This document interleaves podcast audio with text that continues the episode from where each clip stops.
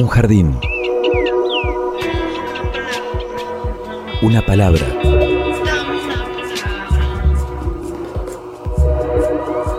Un sitio donde poder crecer en la tierra. Donde nos alcance el sol. Y donde podamos reír.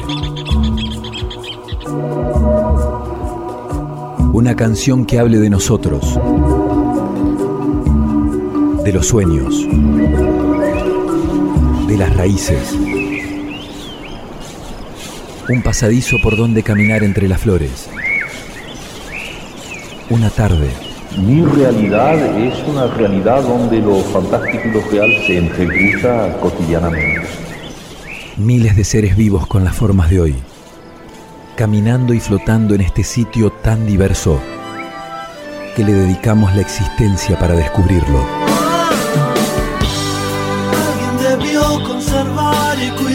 Con amor este jardín de gente. Jardín de Gente, el programa de la Facultad de Ciencias de la Educación de la Universidad Nacional de Entre Ríos. Jardín de Gente, comunicación para vivir.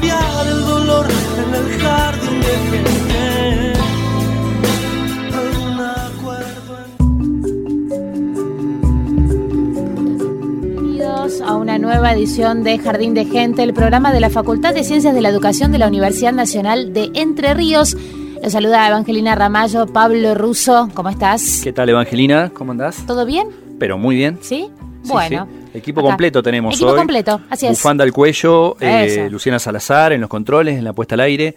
Este, también está. Bufandón Florencia- al cuello también. Bufandón al cuello. El, per- el perro Pablo Morelli en la coordinación general. Agustina Bergomás en la producción.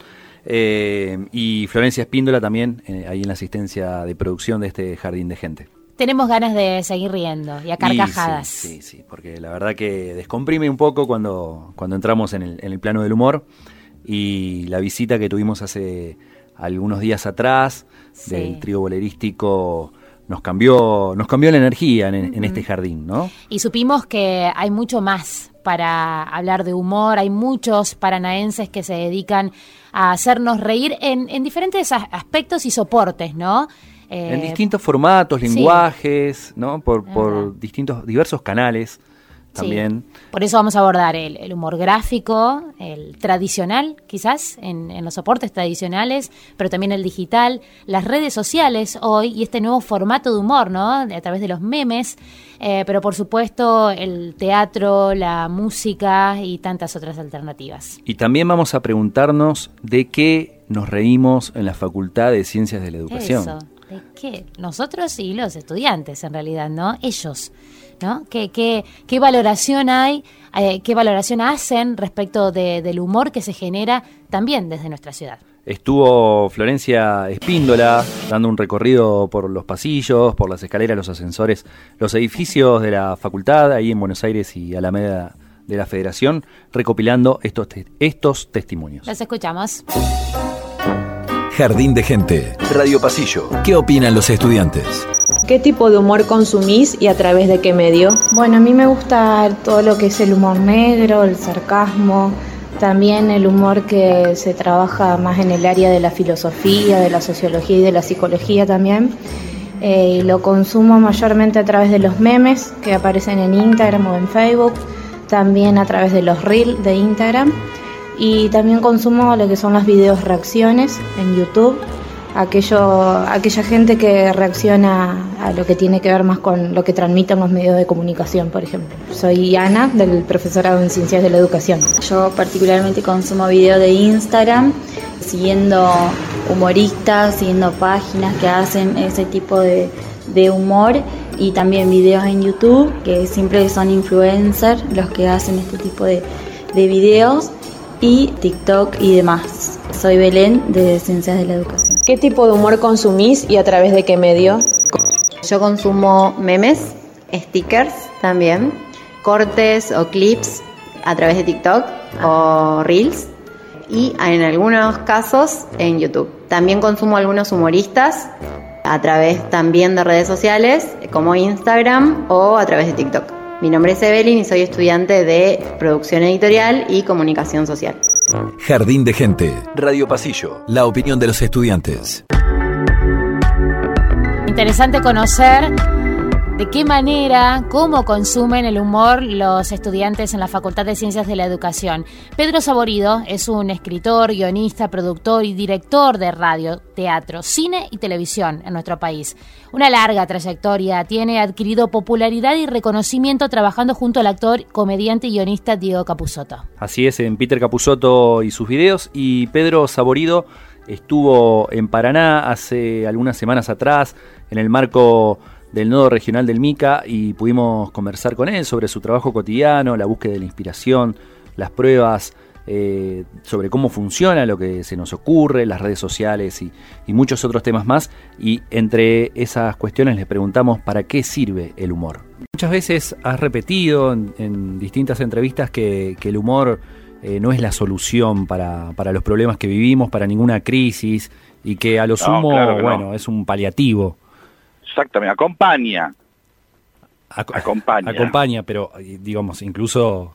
Eh, pero no es la solución. Si vos tenés hambre, es un sándwich milanesa, ¿eh? con un par de chistes te puedo entretener un rato, pero te puedo distraer un rato o podés soportar, pero tenés hambre es un sándwich milanesa, es la solución. no te quepa la menor duda. ¿Y para qué sirve esa distracción? Para soportar para no sufrir, para sufrir menos, mientras vas hasta el dentista y te arregla la infección, digamos. Eh, quiero decir, no es una, no quiero decir siendo metáfora, porque podríamos estar horas, pero hay que entender que el humor puede acompañar, pero no tiene por qué resolver.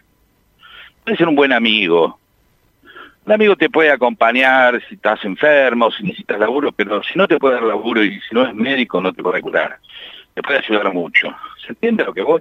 Digo para, quizá digo esto como, como una forma de em, estar atentos a que no, por hacer chistes no estamos solucionando las cosas. Y entonces el humor tiene un, tiene un límite, tiene un límite de, colaboración con la vida. Eh, y no, no, no, no, no lo tengamos por qué poner este en un bien superlativo. Miles de miradas para descubrir. Por la radio de la Universidad Nacional de Entre Ríos. Continuamos en este programa especial de humor, en esta segunda entrega que hemos decidido eh, abordar en este jardín de gente y por eso ya estamos en comunicación con él, que es humorista gráfico y comunicador social, que lleva más de 30 años dibujando para el semanario Análisis, más de 13 años para el sitio digital de Canal 11, también en Abrazo Ediciones y tantas otras actividades que realiza él, ¿no? Estamos hablando de Maxi Sanguinetti, que nació en Paraná en 1972 y que, bueno, es humorista gráfico y comunicador social. Bienvenido, Maxi, ¿cómo estás? Hola, buenas tardes. ¿Cómo andan Evange y Pablo? Bueno, ya Pablo fue la referencia hasta este, histórica, ¿no? De nacimiento y demás. Exacto. Jugador de hockey también. De hockey sobre patines en el Recreativo Bochas Club. Bueno, ahí, ahí jugué hasta, hasta la primera, hasta que hasta que dejé. Y ahora estamos jugando en, ah, Unión, en Unión, Árabe. Unión Árabe, mira vos. Claro, que ahí es un rejunte de los que serían máster, por no decir veteranos, eh, en donde confluimos todos los que éramos rivales, fuimos rivales alguna vez, ahora de grandes jugamos todos juntos ahí. Mira qué lindo. Bueno, ya vamos a dedicar otro programa a hablar este de, de los máster de, las de las categorías, este podemos, ¿no? Porque, sí, claro, ¿eh? claro, claro. Buscar comunicadores sociales que se dediquen a, seguir la actividad deportiva después de, tantos años. Claro, y vos, vos sabés porque sos, sos jugadora también. no, yo, yo, yo colgué los patines hace mucho. No, no, no, uno, un amigo dice que uno nunca deja de ser jugador de hockey. Si ah, mira, Bueno, entonces hablaremos de hockey sobre patines en algún momento. Bueno, Maxi, pero ahora estamos con el humor, con, con este eh, perfil que tenés vos ya tan, tan marcado, tan presente también a nuestra ciudad. Sos eh, uno de los humoristas gráficos que hay en, en la capital entrerriana, se te identifica de esa manera. ¿Y qué significa para vos? Bueno, lo del perfil lo decís por, por mi nariz, no. No, no, no. Ah, bueno. que, no, sí, qué sé yo, somos poquitos también los que nos dedicamos a esto, ¿viste? Este, Eh, bueno, uno es el maestro Jaimo, que fue como el pionero en, el tipo de humor que hacemos nosotros, que es como ese humor de, de, actualidad, de lo cotidiano, con, con, una marca ahí social, eh, que seguramente tiene que ver con, con, las revistas y el tipo de, humor que consumíamos nosotros cuando éramos más, más chicos, ¿no? Acá, por ejemplo, en Argentina es imposible pensar el humor gráfico de los últimos 50 años sin, sin, tener en cuenta lo que fue la revista Humor, por ejemplo, y ese tipo de humor, ¿no? De político, social que hacían. Y eso nos marcó mucho a, nosotros. Y bueno, por ahí el primero de nacer este humor en los últimos, eh, de los 80 a esta parte fue Jaimo, bueno, después tuvo, tuvimos con Ramiro Muñoz, el Faca Vázquez, bueno, una camada ahí que empezamos en el diario de Paraná, eh, en, una, en una sección que se llamaba la página del jueves, que era la página cultural que coordinaba eh, Guillermo Alfieri, y bueno, Nicolás Mayor también fue otro de los pioneros del, humor gráfico, y bueno, y ahí seguimos desde, desde entonces, ¿no? Maxi, ¿y cómo haces para que todos los días se te ocurra un chiste eh, distinto? Bueno, eso para mí, viste, es, es ejercicio, es como yo eh, siempre uso esa, hago esa comparación, viste, como el zapatero que va todos los días, se sienta en su taller y a medida que va practicando y va este, trabajando, va como encontrando los trucos, los recursos, este, eh, que van allanando un poco el camino, ¿no? Entonces hay mucho de oficio ahí también, ¿viste? Para mí nunca hay como el, el, chiste que se te ocurra así espontáneamente, la idea que se ocurre espontáneamente por ahí volviendo de, o en la calle, caminando. Para mí cuando, cuando se produce ese como, como ese, esa chispa a la que uno no tiene que agregarle nada, ese para mí es el mejor, digamos, ¿no? Ya cuando uno se tiene que sentar y pensar o ver los temas del día y hacer como ese trabajo, ahí es más oficio, ¿no? y siempre algo sale, pero bueno, no por ahí no sale tan bueno. Claro. Como cuando como cuando la idea, ¿viste? surge así espontáneamente. Esa es mi por lo menos mi experiencia.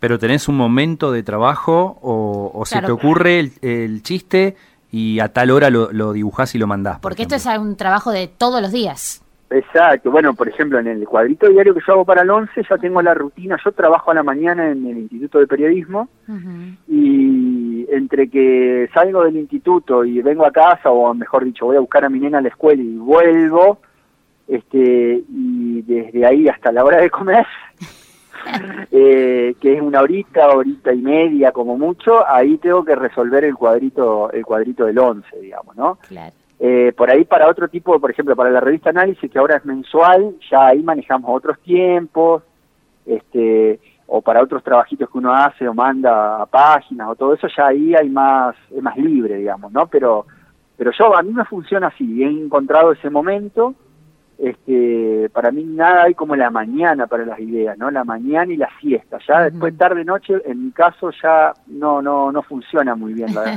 cuestión. a ver, Entonces, ¿te acordás cuál fue el que a vos te causó más gracia que lo ves y, todavía te, te saca una sonrisa? Dibujalo con palabras, ¿te acordás? y mira, no, me acuerdo de uno en, en especial a mí me causan mucho mucha gracia este, los chistes de un humor que acá no, no hay mucha tradición, que es el humor eh, burdo, el humor chabacano, el humor, no sé cómo decirlo, de, eh, feo, sucio y malo, digamos, ¿no?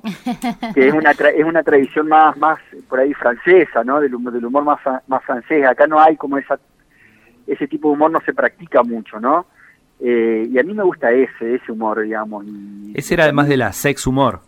Exacto, bueno, claro, de la sex humor, o bueno, o el humor que hace la, la revista, la, francesa, la Charlie Hebdo, la, que, que, mezclan ahí política y sexo, por ejemplo, ¿no? La Fierro en eh, algún momento también indagó un poco en el Claro, sí, sí, sí, pero no tanto desde el humor, sino desde la historieta, pero yo digo que del humor, ¿no? De esto de, de molestar ahí, de mezclar esos dos tópicos, ¿no? Política y, sexo. Y religión también por momentos. Y religión, claro, y religión, claro. Son como temas, como temas eh, que juntos son como tabú, ¿no?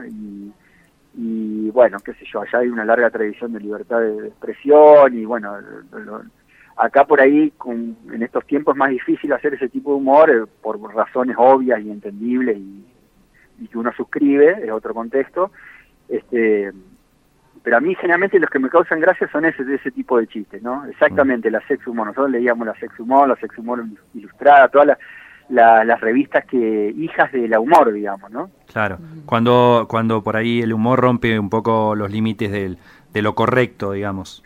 De lo políticamente correcto, claro. Exacto, exacto. Yo pienso que, yo digamos, pienso que, que que cuando se estira los límites de lo, de lo decible y de lo dibujable, redunda en una mayor, digamos, este, eh, democracia, ¿no? Porque eh, estamos contemplando otras formas de ver, estamos como ampliando lo, lo posible. Después cada uno eh, consumirá o no ese tipo de, de humor, de publicaciones, ¿no?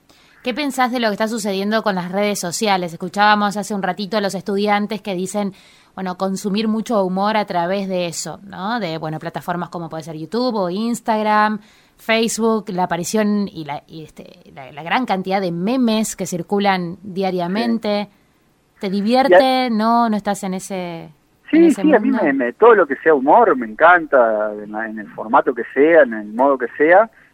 Nosotros ahí corremos con una con una desventaja, digamos, porque por ahí el meme eh, es más rápido para hacer, ¿no? Cualquier persona que tenga mínimo conocimiento, con el celular ya vienen aplicaciones para, para, para hacer meme, no necesitas mayor destreza más que la idea, que está buenísimo, este, pero nosotros ahí corremos con una, con una desventaja porque nosotros necesitamos sentarnos, dibujar, este, pasar a tinta, pintar, escañar, bueno, escañar y después mandar, digamos, ¿no? Y por ahí uno manda un cuadrito, a mí me ha pasado, digamos, antes me tomaba el trabajo de buscarlo, pero es materialmente imposible. Si no hay un meme que ya lo hubiera dicho mejor, más rápido a lo que... Se, se me ocurre por ahí que el, el, meme es al, humorista profesional como el celular al fotógrafo profesional, más o menos, ¿no? está buena, está buena la... sí, sí, sí Maxi, ¿seguís, eh, participando de Alegría? Sí, ahora, ahora no tanto, ¿viste? Porque, eh, bueno, eh, tuvimos una, una participación mucho más activa durante, durante los cuatro años del macrismo, eh, en donde sentíamos que urgía decir algunas cosas, este, y ahora es como que me he pinchado un poco en el, y tampoco porque estoy consumiendo muchos medios de Buenos Aires, un poco la, la impronta de alegría es estar ahí al pie del cañón con lo que sucede allá, digamos, ¿no? Claro y por ahí la agenda de uno es mucho más local, entonces se me pasan un montón de cosas, este, pero bueno, sigo colaborando cuando se me ocurre algo, mando, participé de la revista en papel, que es muy buena, que se llama Cancelado, que es como la, la, la versión de revista de historietas de lo que es la página de Alegría, ¿no? Este, y sigo en contacto con los dibujantes, me parecen... Bueno, siento que un poco es eso, que es como la nueva humor, digamos, ¿no? Eh, ¿Hacer humor gráfico se aprende o es algo innato? No, yo creo que todo se aprende. Eh, por ahí, bueno, yo siempre, por ejemplo, eh, yo siempre digo, Jaimo, por ejemplo, tiene como la el, plumín en la mano, no sé cómo, cómo decirlo, tiene como el, la capacidad de agarrar un papel y, y, el trazo como que fluye y como que va creando sobre la marcha, digamos, no muy plástico lo de él. Yo no tengo esa, esa, ese virtuosismo, pero por ahí me gusta, qué sé yo, este, me, produce como, como un placer encontrar una idea, buscar una idea, este, y si no tengo la idea no me pongo a dibujar. Eso también sucede, digamos, ¿no? no es, Hay dibujantes que incluso, hay un dibujante muy conocido que es Chris, eh, que dibujó, dibuja en Clarín, creo que sigue dibujando en Clarín, que por ejemplo muchos de sus chistes parte a, son surgen a partir del dibujo. Él dibuja y después le agrega los globitos diciendo algo. Es una cosa rarísima, yo no podría hacer nunca eso. Yo necesito pensar siempre una idea antes y para poder dibujarla, ¿no? Como que el dibujo va atrás de la idea. Este, bueno, eso, no sé si... sí. ¿Y, cómo lográs, cómo lográs que mm, la universalidad, digamos, ¿no? Que sea entendible por una mayor cantidad de, personas en relación al, al contenido que, vos pones dentro de las, de las imágenes. Pienso en La Pancha, por ejemplo, ¿no? Dando vueltas por el mundo. Que hay que saber quién... quién hay, que, hay que tener una referencia a esa noticia que apareció hace un par de años. Preguntaba, ¿qué pasará con Pancha? ¿Dónde anda Pancha? Bueno, volvió Pancha, volvió de su gira, pero pero ahora me, me, surge hacerla de nuevo en determinadas situaciones y es como que como que, que, no puede quedarse quieta. Entonces, este sí, eso también, eso lo, uno lo va aprendiendo con el tiempo también, ¿no? Yo eh, durante mucho tiempo hice como humor e historietas que eran muy de, de, de gueto, ¿viste? Era muy para los amigos, muy con códigos muy muy cerrados, este y a partir de trabajar en un medio como, como es el 11, bueno, análisis mismo, que, que, lo leen todo el mundo, digamos, gente de, los de diferentes lugares, edad, etcétera, etcétera, uno va como tratando de, va aprendiendo como, como, como a ir descartando algunas ideas, a, a, buscarle una algo que, que, sea que, sea entendible por todos, digamos. A veces sale y a veces no sale, pero pero estoy como en esa como en ese viaje, ¿no? De, de hacer chistes que, que, lo pueda entender la mayor cantidad de personas, digamos, ¿no? Mm. Maxi, ¿te gusta Leo Maslía? Sí, claro, cómo no, sí. Bueno, te vamos a, despedir pasando del humor gráfico a otro tipo de humor, que es el, recitado entre, entre canciones y recitados, con este, con este músico, escritor, compositor, poeta uruguayo. Eh, que en una de, en una de sus presentaciones eh, habló de la tragedia de ir a ver Titanic. ¿Viste Titanic? ¿La viste? ¿La viste en el cine? ¿Hiciste esa fila de la este muy extensa para ir a verla? No, pues es que no sé si la vi en el cine. Me parece que la vi ya después en, ah, en, DVD o VHS, ya no me acuerdo. No, no, pero no fui al cine, no, no. Bueno, entonces no tuviste la experiencia que no tuvo. No tuve la experiencia, pero sé, sé, sé qué canción es y, bueno, es un genio Leo Mandía. Los uruguayos son lo más. Este, estaba, está, eh, había grandes dibujantes en la línea de Leo Maslía, ese humor así absurdo, que era Barlota, Lizán, bueno, Lebrero. Este, así que no, me, encanta ese universo, buenísimo. Nos, nos, empezamos a reír antes de escucharlo y eso, eso ya es bueno. Muchas gracias Maxi, un abrazo grande. No, por favor, un placer, un abrazo. Un abrazo. Leo Maslía. Bueno, esto es una feria de humor. Este, yo eh, les voy a contar una cosa que me sucedió, este, que en realidad es, tiene, tiene que ver con, con, sucesos más bien, más bien trágicos, pero es que eh, me pasó cuando cuando yo, este, el año pasado había una cantidad de gente que, siempre me decía que, tenía que ir, que tenía que ir, yo lo venía postergando y bueno, pero al final me decidí, fui a ver Titanic y, me pasó que, este, que bueno, no la pude ver porque entré al cine y todo, este, pero la gente estaba muy exaltada, estaba haciendo furor la película y bueno, en la sala había un montón de gente que gritaba, no se aguantaba la ansiedad y, es raro porque es una película que, aunque no la haya visto la gente, más o menos tiene que saber cómo termina, pero igual en el cine había una una impresionante y entonces yo empecé a pedir a alguna gente que no gritara y, una mujer me dijo, Shh. y otro tipo de atrás gritó, cállense, basta. Y, otro le contestó, ¿se puede saber por qué no se calla? Y yo le dije, Shh. Y alguien desde algún lado me gritó, silencio. Y una mujer le dijo, pide silencio y está gritando. Y yo le dije a la mujer, Shh. Y otro tipo desde adelante me dijo, se parece una gallina. Y el que estaba al lado le dijo que se callara la boca y otro tipo le dijo a ese, ¿y usted por qué no predica con el ejemplo? Y una mujer con voz angustiosa preguntó, ¿se pueden callar, por favor? Y su vecino haciendo enseguida le dijo, Shh. y ella le preguntó, ¿qué? Y él le dijo, que se calle. Y ella le preguntó, yo me tengo que callar y usted no. Se callan los dos, dijo otro tipo. Perdón, los tres, dijo otro que también se metió. Y otro más dijo, sigan, sigan hablando nomás, total. No me dejan escuchar, dijo otro. Usted tampoco a mí, le contestó una mujer. La conversación no llegó al baño para que salten los oretes, dijo otra.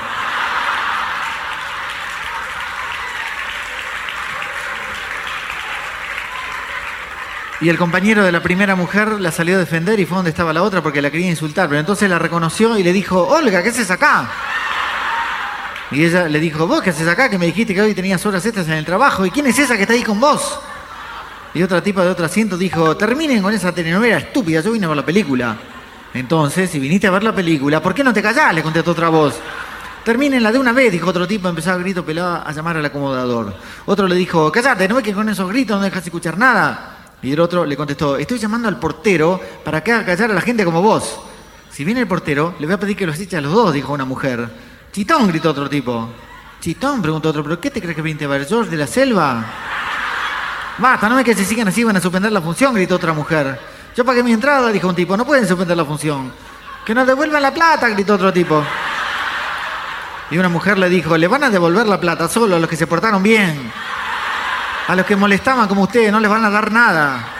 Y a vos te van a cobrar multa por hablar, le contestó él. Y a vos te van a sacar de culo, dijo otra voz por ahí.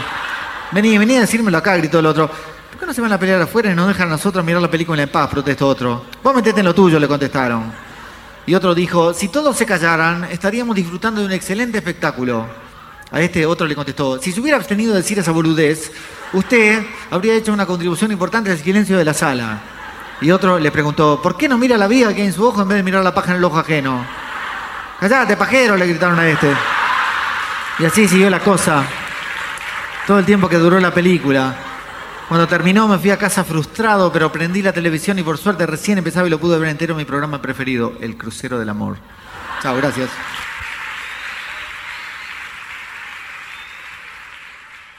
Jardín de gente.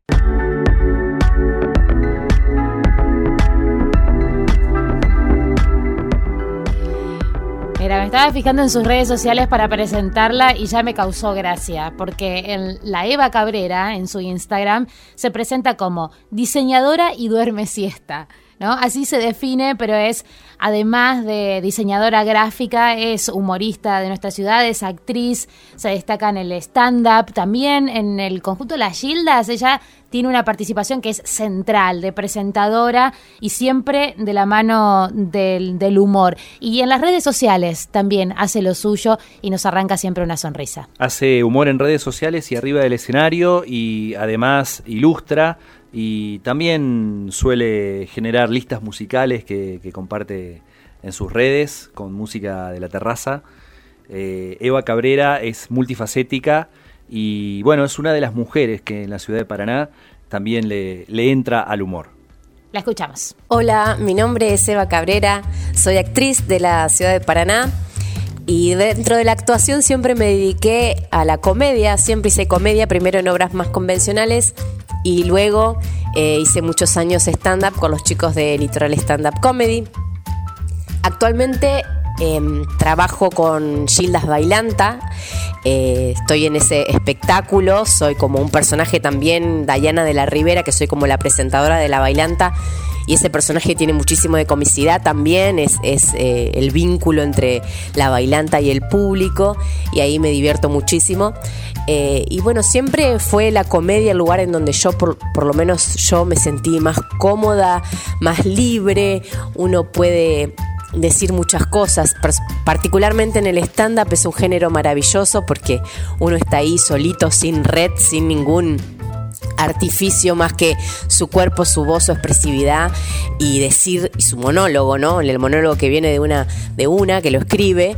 Eh, y es maravilloso porque uno puede hacer reír y decir y opinar sobre lo que uno quiere y el público lo recibe o no, pero cuando lo recibe y sucede esa magia de esa comunicación entre el comediante que está ahí solito en el escenario y el público que está ahí, eh, sucede esa magia de, la risa y de la risa colectiva que es tan poderosa y tan mágica. Em, y es, es el éxtasis. Así que el, el stand-up es un género para mí maravilloso. Y, bueno, y yo no sé si podría decir algo al respecto de que cómo es hacer humor en Paraná. Yo creo que hacer humor es bastante universal. Eh, algunos se reirán de alguna cosa, otros se reirán de otra, pero no sé si tiene que ver con la ciudad. Sí, por supuesto, eh, siempre hay que ir en búsqueda del público y siempre hay que ir generando espacios y siempre estaría buenísimo que abran más lugares para que uno pueda ir a, a, mostrar su material y, a trabajar, siempre, siempre hace falta, pero bueno, hay que, hay que militarla y hay que seguir laburando. Jardín de Gente y toda el agua del Paraná para regarlo, por la radio de la Universidad Nacional de Entre Ríos. Él es actor, es humorista, es autor teatral también y en el año 1987 fue que presentó su primer espectáculo cómico musical y en 1998 trascendió más allá de, de, nuestra provincia, tuvo, fue nominado a los premios ACE como revelación por Hay fiesta en Anillaco. Estamos hablando de Ricardo Leguízamo. Y lo escuchamos también. Mi nombre es Ricardo Leguízamo, soy actor, guionista, escritor de mis propias obras y fundamentalmente un humorista. De pequeño yo era muy tímido y mi vinculación con el humor fue recién en, la adolescencia, gracias a, esos hermosos maestros y hermanos del Colegio La Salle. La Semana La Sayana, que, que aún se realiza, pero con otras características, tuvo mucha influencia. Era una competencia entre cursos donde nos enfrentábamos no solo en deporte, sino también en música, en dibujo, en teatro. Y en teatro teníamos mayor puntaje si la obra era nuestra, si la escenografía la hacíamos nosotros, si la música la creábamos nosotros. Y, y esa fue mi primera vinculación con la comedia. Después, en tercer o cuarto año, el hermano Arturo Gareis me eligió para hacer la obra Saberio el Cruel de Roberto Arc, que fue mi primer texto que leí.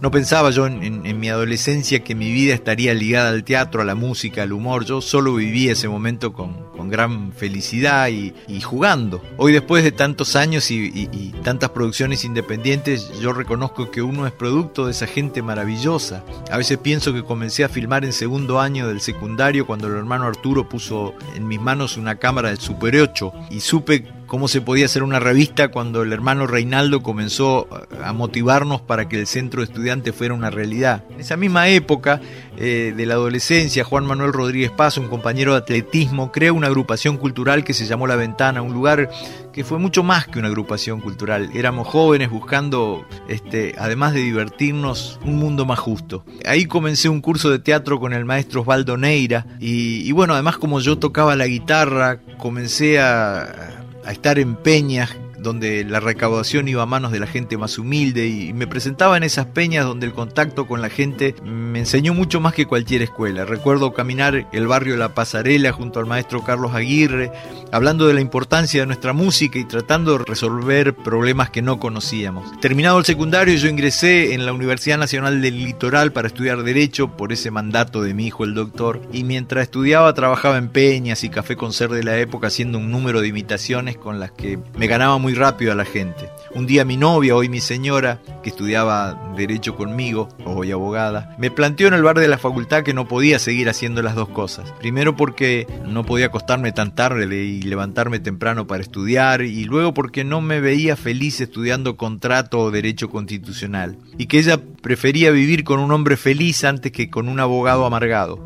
Fue más o menos así lo que me dejó en claro en esa charla, que es que para hacer cualquier cosa, además me dijo, más si se trata de una carrera artística, tenés que estudiar. Y fue ahí donde me cayó la ficha y comencé a buscar dónde estudiar. Era difícil por aquel tiempo encontrar a alguien que te enseñe a transformarte en un humorista, en un monologuista hoy que le dicen stand-upero. Y encontré en un diario nacional un aviso donde daban clases de teatro y donde hacían hincapié en el tema del humor. La escuela quedaba en en Capital Federal, en Calle México, el estudio se llamaba El Calibán y el maestro era nada menos que Norman Brisky, a quien yo admiraba profundamente por la obra La Fiaca, una obra teatral de Ricardo Talesnik que luego se llevó al cine con Brisky y con Norma Leandro. Eh, Brisky volvía del exilio, año 83, y nadie le daba trabajo, y es así que decidió hacer una escuela de teatro. Para las nuevas generaciones yo les cuento que es un, un maestro de actores que hoy debe tener más de 80, y yo tuve la alegría de verlo en la película Granizo, ahora con Franchella, es el abuelo en silla de ruedas a quien le festejan el cumpleaños en el patio cuando comienza a granizar. Después de una entrevista, Brisky me becó y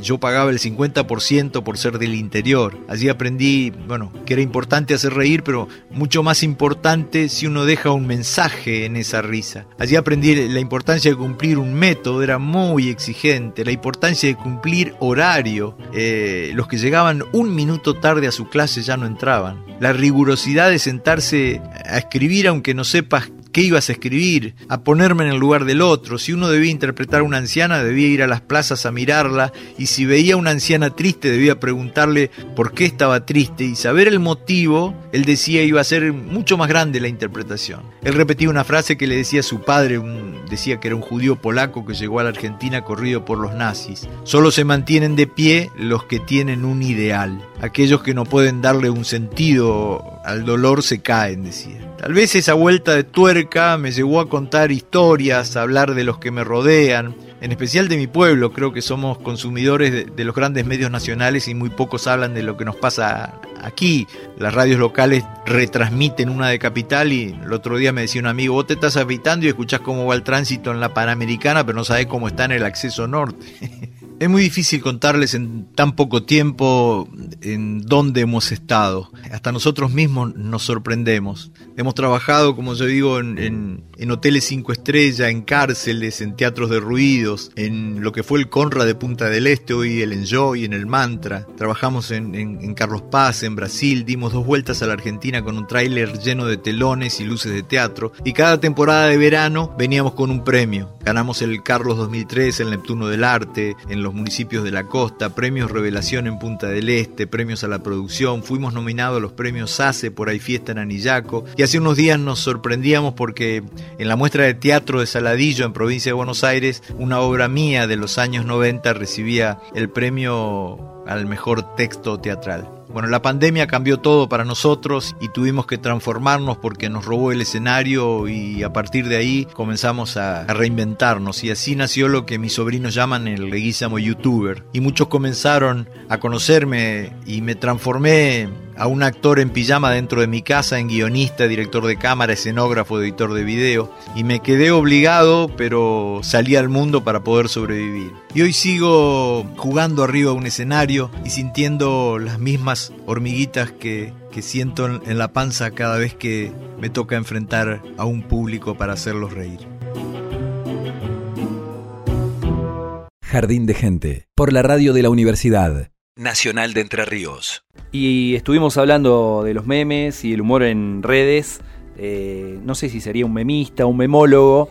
eh, este, Teo Sack. Que Así es, de es. humor paranaense. El creador de Humor Paranaense, esta plataforma dedicada justamente al humor, que está presente en Instagram, en Facebook, en Twitter. Su fuerte es el contenido local, pero tiene seguidores de distintos puntos del país y fundamentalmente los más jóvenes. Esto nos cuenta de cómo llegó a convertirse eh, en uno de los grandes creadores de memes de nuestra ciudad. Bueno, yo soy Teo Sack de Humor Paranaense. Y bueno, nada, eh, ¿cómo ha sido mi experiencia con todo esto? La verdad que, que muy buena. Este, superó, digamos, completamente mis expectativas. Digamos, yo arranqué hace más o menos 5 o 6 años, calculo. Eh, y bueno, nada, la verdad que eh, empecé, digamos, simplemente creando un perfil de Twitter y, y bueno, eh, empecé, digamos, haciéndolo por diversión nada más. Eh, subía, digamos, cuando, cuando me parecía encontrar algo gracioso en la ciudad. Y bueno, nada, comencé así, digamos, de a poquito. Y bueno, hoy en día, digamos, ya es un trabajo, ya hace algunos años, entonces, si bien digo, lo sigo encarando con, con, diversión, digamos, y es lo que, me, más, lo que más me gusta hacer, eh, bueno, hoy en día eh, también tengo como cierto compromiso, pero bueno, digamos, en el buen sentido, o sea, lo tomo muy bien y lo llevo de, muy buena manera y, y, sin ninguna presión, así que nada, este, por ese lado, digamos, la, la experiencia con la página ha sido buenísima. Bueno, ¿cómo me inicié en el humor? Este, bueno, eso ya sí viene desde hace muchísimo antes que, que yo tenga esta página. Podría eh, decirse que cuando arranqué, digamos, en internet, porque bueno, yo recuerdo que la primera red social que, que, tuve yo fue en sexto año de primaria, que, que arranqué en Taringa. Eh, y bueno, o sea, como que ahí, viste, eh, era una página que en ese momento estaba en crecimiento, digamos, que, que iba para su mejor momento. Y bueno, esos años fueron los mejores de Taringa, digamos, si no me equivoco. Eh, y bueno, nada, o sea, yo arranqué ahí, eh, era un usuario activo, hacía posteos, ya ahí en ese momento conocí los memes, digamos, y hacía también memes de otras cosas, digamos, más generales. Como era una página a nivel nacional, hacía de, todo, digamos, o sea, entonces, bueno, como que, que, arranqué ahí, también, digamos, desde el anonimato, porque, o sea, qué sé yo, te creas tu usuario, digamos, y por lo general el 90% de las cuentas en esas páginas eran, eh, eran anónimas. Entonces, bueno, nada, o sea, como que desde ese lado yo arranqué eh, haciendo humor ahí, o sea, haciendo los primeros memes míos, eh, todo eso, digamos, desde, no sé, ponerle sexto de primaria hasta, qué sé yo, cuarto de secundaria, por ahí, quinto, ponele. Y bueno, o sea, también la seguía teniendo, o sea, pero ya después sin tanta actividad, ¿no? O sea, como que hasta cuarto, quinto de secundaria la usaba bien activo, pero bueno, después nada, este, más o menos que lo fui dejando, pero bueno, nada, o sea, después fueron apareciendo otras cosas, fueron apareciendo páginas de fútbol que fui teniendo, eh, qué sé yo, cuentas, digamos, de, de, todo un poco fui, fui andando, usando en internet, así que nada, o sea, como que en ese sentido, digamos, eh, arranqué de ahí, en Taringa, después, bueno, me fui eh, de, otros lados haciéndome páginas de vez en cuando. Pero bueno, sin ninguna, ninguna sin mucho, o sea, ninguna la había pegado, digamos, como, como la de humor. Hasta en su momento, no sé, había hecho videos para YouTube y bueno, qué sé yo, no sé. O sea, como que siempre, digamos, desde ese lado de, de creación de contenido y, y haciéndolo todo en, en, internet, básicamente. Y bueno, el impacto que tuvo fue muy bueno y muy rápido también. Eh, yo me acuerdo que arranqué en Twitter y bueno, nada, ya me acuerdo que para el primer tweet ya como había sido de algo digamos, que había pasado ese día en Paraná, eh, no sé, yo me acuerdo que también como para darme a conocer había empezado a seguir bastante gente de Paraná. Y bueno, nada, o sea, este, el primer tweet ya había tenido buena repercusión, entonces, nada, durante eso, esos primeros meses que, que tuve el tweet, eh, iba tirando cosas y cada tanto algunos tenían más, menos retweets, pero bueno, nada, como que siempre, digamos, eh, fui metiéndole ahí, digamos, en Twitter, hasta que, bueno, un día me, me largué al Instagram y, bueno, ya en Instagram sí, o sea, el crecimiento fue muy grande, digamos, y, y bueno, o sea, sin pagar publicidad ni nada, sino como que se fue dando nada más orgánicamente y, y bueno, eso fue creo que lo mejor de todo, que, que, se fue dando así y bueno, la verdad que muy bien, digamos, como que sentí, digamos, que siempre fue, fue en crecimiento, no, como que no se estancó, digamos, al principio, no es que costó mucho hacerla crecer, sino como que por suerte, digamos, se fue dando bastante bien, digamos. Y el impacto en la actualidad, digamos, o sea, también muy bueno, digamos, porque tengo un público bastante joven y por ahí muchos chicos que son de, de, edad de secundaria que me siguen en la página, muchas veces me dicen que se enteran de las noticias o cosas que pasan en Paraná gracias a la página. Entonces creo que ese es un buen impacto. Y bueno, nada, hace poco como que también me habían cerrado digamos, la cuenta de 100.000 seguidores, que fue la que, con la que arranqué y la, le metí muchísimo tiempo y bueno, eh, en su momento me la cerraron este año. Eh, y bueno, nada, o sea, la cuenta nueva que, que, creé ya tiene casi 15.000 seguidores, es decir, que creo como que esa cifra, digamos, eh, la recuperó muy rápido y, y, bueno, nada, sigue teniendo impacto y creo que sigo, sigo sintiendo, digamos, que, que tiene apoyo, entonces la verdad que creo que, o sea, a pesar de no, no, tener la otra cuenta, como que me parece que sigue, digamos, la página. Eh, teniendo buen impacto y, y bueno, es, es vista, digamos, por la gente de Paraná. Jardín de gente. Maxi Sanguinetti lo describió hace un rato como una persona que siempre está con el plumín en la mano. Así es, él es humorista, también dibujante, es arquitecto de profesión. Trabaja en el humor gráfico hace más de 30 años en diferentes medios, ha realizado exposiciones también en diferentes puntos del país. Estamos hablando de Ricardo Jaimovich, conocido como Jaimo. Soy Ricardo Jaimovich, Jaimo, para la gente que, que me conoce, hago humor gráfico, además soy dibujante y arquitecto y también hago dibujos animados. El humor para mí es fundamental porque genera una, una situación eh, distinta, un mundo distinto, eh, ante una realidad que a veces oprime. ¿no? El humor creo que sirve para eso, para desatar este, algunos nudos este, eh, actuales donde verdaderamente te genera un, un límite para ciertas cosas. El humor lo que hace para mí es este, aumentar eh, la extensión de los bordes y eh, teniendo en cuenta de que para mí el humor, el, el humor gráfico, el humor en general, eh, entra y sale del sistema permanentemente. Así que nada, para mí es eso el humor. Y hacer humor en Paraná es bastante especial, complejo. Eh, yo lo hago hace casi 41 años, desde muy joven, desde muy chiquito.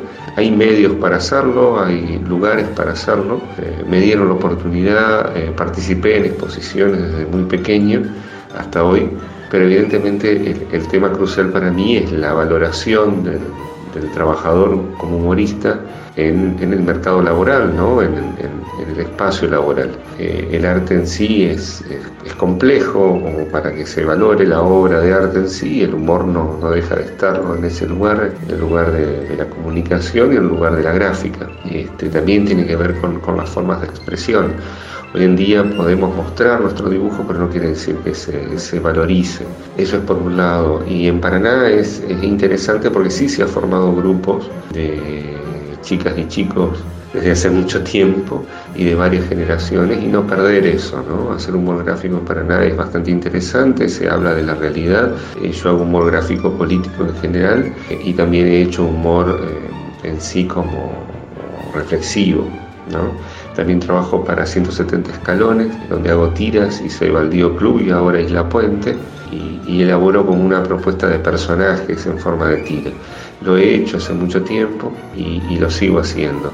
En el caso de Baldío es, una, es como una re reedición de personajes que yo había hecho y trabaja siempre el, espacio del Baldío como un espacio que no es vacío, es un espacio de, oportunidades y como, como digo, fuera casi del sistema y dentro del sistema a la vez. E Isla Puente tiene que ver con, una situación tremenda que pasamos no solo los incendios, sino también nuestra situación de pandemia. Entonces todos quedamos como, como en la isla, ¿no? Un poco animalitos como, como enfermos, como, como un poco calcinados de la realidad. Nada de eso. Para mí el humor gráfico representa una, una fuerza tremenda de, justicia escrita y oral en forma de gráfico. Con respecto a las formas de circulación, hoy en día la tecnología nos permite trabajar de, muchas maneras y, mostrar nuestro trabajo, que eso lo facilita un poco en contrapartida a, la desvalorización de nuestra labor en, los medios. Eh, a partir de ahí, eh, a, nivel laboral, a partir de ahí sí las formas de expresión son importantes, pero eso no, no, quiere decir que tengamos una, verdadera libertad laboral este, en cuanto a, al respeto de nuestro trabajo. Entonces la, circulación de nuestro trabajo debe ser por, la tecnología, por los medios digitales y para que conozcan nuestro, nuestro laburo. Y también en, exposiciones, en ferias, presentando libros. En cuanto a, lo que aparece hoy como memes o, humor en, en, las formas digitales, no tiene autor. A partir de no tener autor no tiene responsabilidades. Nosotros tenemos responsabilidades muchísimas. Y en este caso hacer humor en estas épocas no es fácil porque hay una, serie de cosas que podemos y a veces no podemos decir, entonces ponemos nuestra firma y damos la cara, no así en los memes, no así en, los WhatsApp, entonces este, como que corremos ciertas, ciertas desventajas en ese sentido. Pero bueno, la circulación es variada, es competitiva a veces, a veces patéticamente competitiva, hay muchas copias, hay muchas, a ver quién llega primero, como siempre, pero cada vez más en cuanto a la noticia, pero evidentemente para mí eso no, significa absolutamente nada. Eh, si haces un buen humor gráfico siempre vas a ser recordado, si no, fíjense en Mafalda y fíjense en otros humoristas nacionales o internacionales este, en donde te acordás cada tira, cada cuadro, y la verdad que son fantásticos. Así que bueno, nada, la circulación es fundamental para el humor, gráfico y es fundamental para el humor en sí, eh, tanto coloquial como, escrito y dibujado, y que sea reconocible en un, espacio como Paraná o, o, en el mundo en sí, eh, no deja de tener nuestra identidad o nuestra particularidad. Jardín de gente.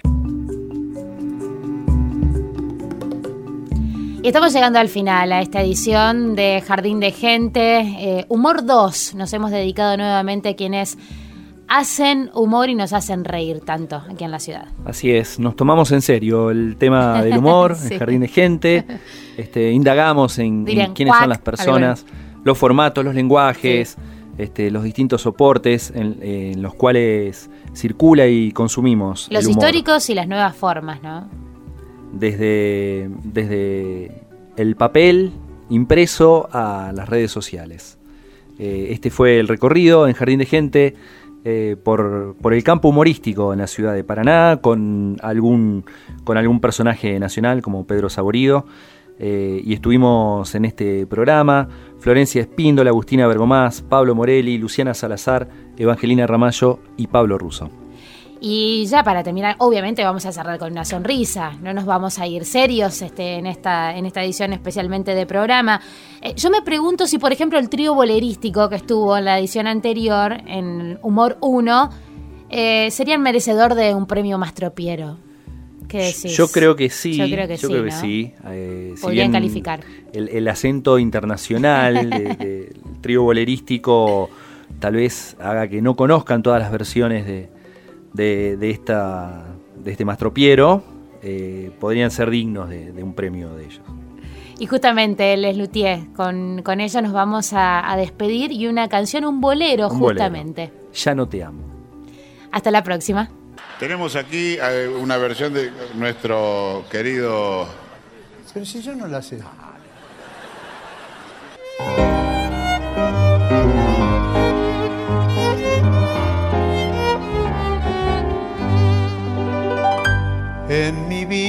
Solo tú has sido mi príncipe, mi princesa azul. Pero ahora que te has ido, ya no te amo, ya no te amo, Raúl. La Raúla. Aquella única vez en que salimos los dos, me impactó tu calidez y tu belleza de Dios. Te conocí en aquel bar, estabas muy hermosa, estabas bella, divina, estabas muy masculina, femenino, femenina. Salí a la calle contigo, tan juntos y tan unidos, que ya eras novia, amiga, mi amada y mi marida, mi esposa. Me abrazaste en plena calle contra tu rostro barbudo, barbuda, mientras ceñías mi talle con esas manos peludas, mamas peladas. Mire tu cara divina, mire tus ojos grandotes, tus manos tan masculinas, femeninas, y tu tupido bigote, tu falta de bigote. A mí las mujeres me gustan sin bigotes, sin bigotes y con mamas peladas. Me llevaste hasta tu lecho con ardor juvenil. Fuiste acercando mi pecho hacia tu pecho viril, tus pechos viriles, tus mamas peladas. Grité tu nombre a los cielos, Raúla, Raúla, y tú repetías el mío, Gracielo, Gracielo. ¿Qué sé? Pero el final no fue tan bello, te fuiste sin dejar huella, no te importó para nada que yo fuera doncello. Me dejaste dinero, me trataste como un cualquiera. Pensaste que yo era solo un ¿A dónde iré desamparado en este mundo de patrañas? Un hombre soltero abandonado y con un niño en sus entrañas.